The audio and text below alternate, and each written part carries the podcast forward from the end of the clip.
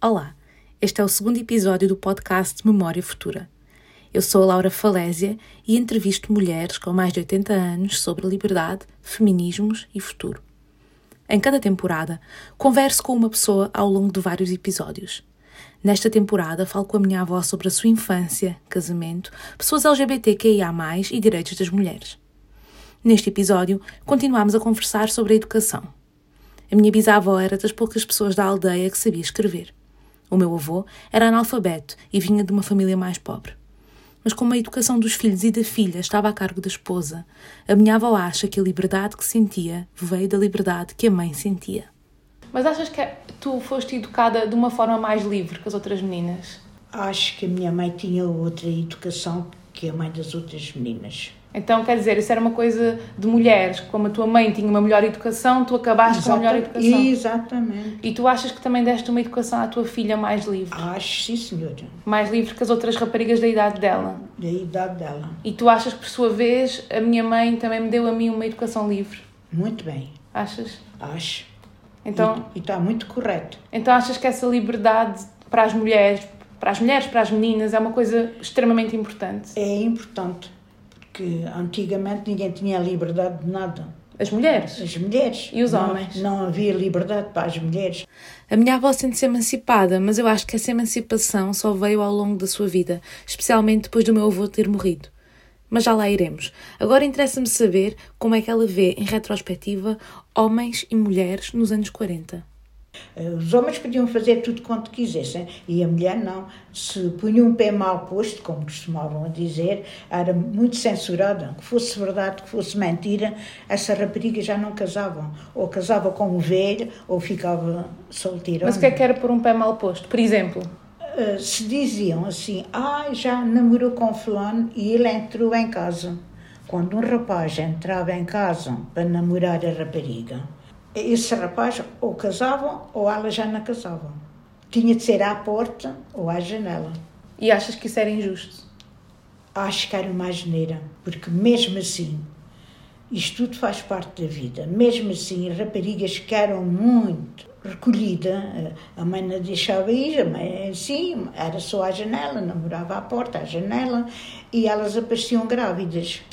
A gente só via os rapazes quando íamos à missa no adro era só quando tínhamos ordem, olhávamos para um, olhávamos para o outro, a gente sabia aquilo que gostava, olhávamos mais. E porquê é que achas que os rapazes tinham tanta liberdade e as raparigas não tinham? Não, ah, isso não se explicar. Mas toda a gente sabia, toda a gente toda sentia. A, toda a gente sentia isso. O que vamos ouvir a seguir ia na direção da liberdade, mas entretanto transformou-se na história do nascimento da minha avó, não sei bem como envolve nove crianças a rezar a Nossa Senhora de Fátima e é provavelmente um dos rituais mais estranhos de bom nascimento que já ouvi. Eu, quando nasci, o meu irmão mais velho tinha 20 anos, já trabalhava. E eu era a menina que vê por, por obra e graça do Espírito Santo, quase, vê o milagre da Nossa Senhora de Fátima, é por isso que eu me chamo Maria de Fátima. Porque a minha mãe, quando ficou grávida de mim, tinha estado muito doente. A tua mãe já tinha quantos filhos? Três. Hum.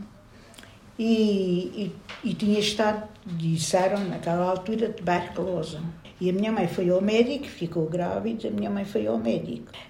Uh, e ele disse: a senhora não pode ter uh, este bebê. É um risco. Não pode ter o bebê. Mas porque a tua mãe já era mais velha. Uh, sim, pela doença talvez que tivesse tido, não sei. Isso não sei. Só sei dizer é que a minha mãe telefonou à minha tia, dizendo: Olha, Maria, eu estou grávida outra vez e o médico diz que eu não posso ter o bebê. Tenho de fazer um aborto. A minha tia disse: Não, Germana, não faças nada. Deixa, faz uma novena, cara, nove crianças a rezar todos os dias Pai Nosso e Ave Maria. Durante a gravidez toda? Não, nove dias. Ah, sim, uma sim. E, e uh, faz uma novena aí, que eu faço outra aqui em Lisboa. A minha tia fazia a novena com nove crianças e, e a minha mãe fazia lá. em Stomper. E no fim dos nove meses, e a minha tia disse: Olha, se correr tudo bem, uh, e se for uma menina, será a Maria de Fátima, e no fim de tudo, te levantares da cama, vens Fátima com ela. A minha mãe, no fim de oito dias, veio a Fátima comigo, era só espinhos. No fim de oito dias, tu nasceres? Eu nascer. E trouxe-me ao colo, com oito dias, e não tinha onde é pôr um pé. Só tinha a azinheira, a azinheira que a Nossa Senhora tinha aparecido. E o mais era mato. E depois havia um jornal de Fátima, onde dava, onde publicava certos milagres. E então eu tenho muita pena de não ter esse jornal, não sei o que foi feito dele, onde é que dizia que a Nossa Senhora tinha feito um milagre à Germana Matos Vieira, a qual teve um bebê que não podia ter tido, e uma menina. Mãe criar uma menina que tinha três rapazes. Fui procurar esse tal jornal do santuário que se chama A Voz de Fátima. No mês em que a minha avó nasceu, o jornal ia na edição número 115. Hoje vai na 1211. Corri as edições todos os meses entre abril e dezembro de 1932, quando a minha bisavó fez a peregrinação a Fátima, e fui até dezembro desse ano. Li todas as notícias e não encontrei nenhuma menção à minha avó ou bisavó. Tenho pena, porque há muitos anos que ouço esta história. Mas porquê é que, porquê é que era assim tão importante para a tua mãe ter uma menina? Ah, isso agora não sei qual era a ideia dela queria ter uma menina, como muitas mães querem. Tinha três rapazes, depois queria uma menina. Hum. E a minha mãe foi. A coisa mais fácil que teve dos três fui eu. Não dei trabalho nenhum a nascer. Mas depois deste muito trabalho. Não, dei-me trabalho já depois que sou queria, ma, queria mando e posso. Esta segurança de si própria é o que caracteriza a minha avó. Acredito que é por ter sido sempre obstinada que está viva aos 91 anos. Então, e olha lá, quando tu casaste, tu não sentiste que a tua vida deu um passo atrás porque tiveste que ficar assim ao serviço de um homem? Não, porque eu quando casei, o meu marido era muito boa pessoa. Era muito boa pessoa. Até os até aos 40 anos eu fui muito feliz. E? Não deve haver outra pessoa que fosse mais feliz. A partir dos 40 anos,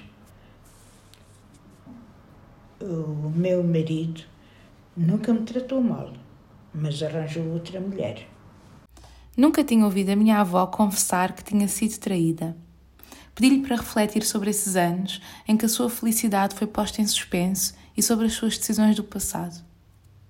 E como é que tu pensavas, agora em retrospectiva, né? como é que tu pensas sobre isso? Achas que devias ter feito alguma coisa diferente? Não, acho que fiz bem, calei-me da minha boca, nunca se ouvi nada, mas achava muito esquisito porque o meu marido nessa altura mudou como o dia da noite. Uh, Deixou-me de, como diga eu, desinteressou-se por mim. Sim. Eu estar na cama com ele era o mesmo que estar ali com uma pessoa diferente. Sim. Abandonou-me, mas eu nunca reclamei, nunca disse nada. Mas, nada. mas agora, se fosse hoje, tu não dirias alguma coisa? Olha, não sei muito bem se diria, porque no fim e ao cabo, ele, coitado, gozou a vida como ele quis. Mas tu não estavas a gozar como tu querias. Eu, eu não. Tinha uma amendoeira lá em Pera, estava cheia de era, foi regada com as minhas lágrimas, ninguém sabia. Hum. Pronto, fiz o meu dever. E, e sentes-te confortável com isso? Quer dizer, com a vida que levaste? Foi a vida que tu escolheste, sentes que escolheste Exatamente. sempre? Tipo, foi sempre uma coisa que tu querias fazer e fizeste o que querias e pronto. Pronto. Fiquei um bocado ansiosa por ver a minha avó chorar. Até sinto que despachei o discurso e tentei dar um fim feliz a uma coisa que não foi feliz. Agora, a ouvir-nos enquanto edito o podcast, pergunto-me: como é que pude dizer que a minha avó tomou a decisão que tomou porque queria? É claro que calar-se era a decisão possível, com uma criança pequena e ambas completamente dependentes do meu avô. Fui assistir recentemente ao monólogo Emílio, escrito e interpretado por Sandro William Junqueira. Aí ele fala do seu avô Emílio, através das histórias contadas pela sua avó Ermelinda. As histórias de traição que a avó conta sobre o seu marido são de uma mulher também destroçada, como a minha avó, mas sempre fiel ao casamento e às filhas, como a minha avó. Estas são as mulheres de quem raramente ouvimos as histórias, as versões. Os seus silêncios mantinham a estrutura da casa. Mas a vida da minha avó deu uma grande volta depois da morte do meu avô. Então, e depois do avô morrer, tiveste uns anos sozinha? Nove e... anos. Nove anos? Tive nove anos numa casa sem, sem vizinhos, sozinha.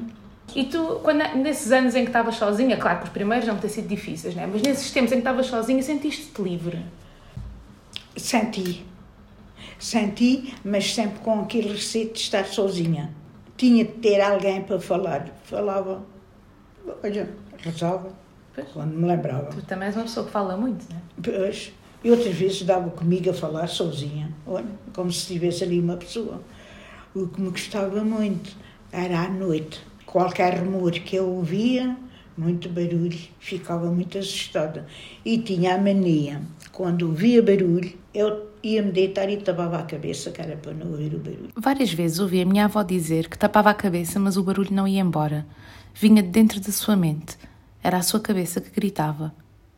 Um dia estava a fazer renda e ouvi. Mas o que é isto? Isto é o portão da garagem. Ai, estão-me a abrir o portão da garagem.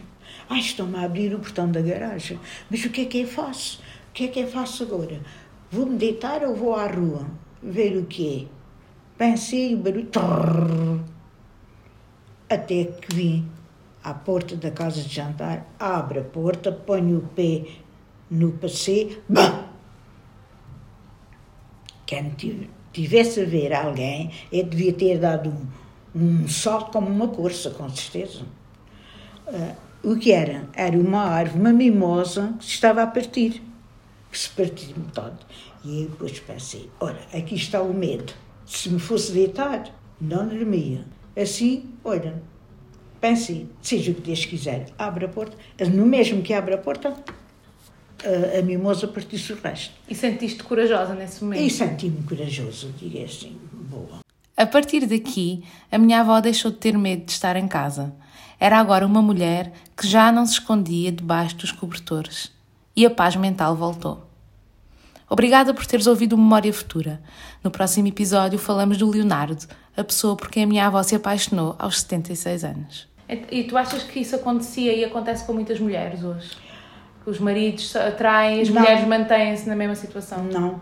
Hoje está totalmente diferente e acho justo. As mulheres hoje falam. Pois. E põe o marido a andar e acabou. E pronto, e acabou. E depois arranjam um Leonardo. Um como Leonardo.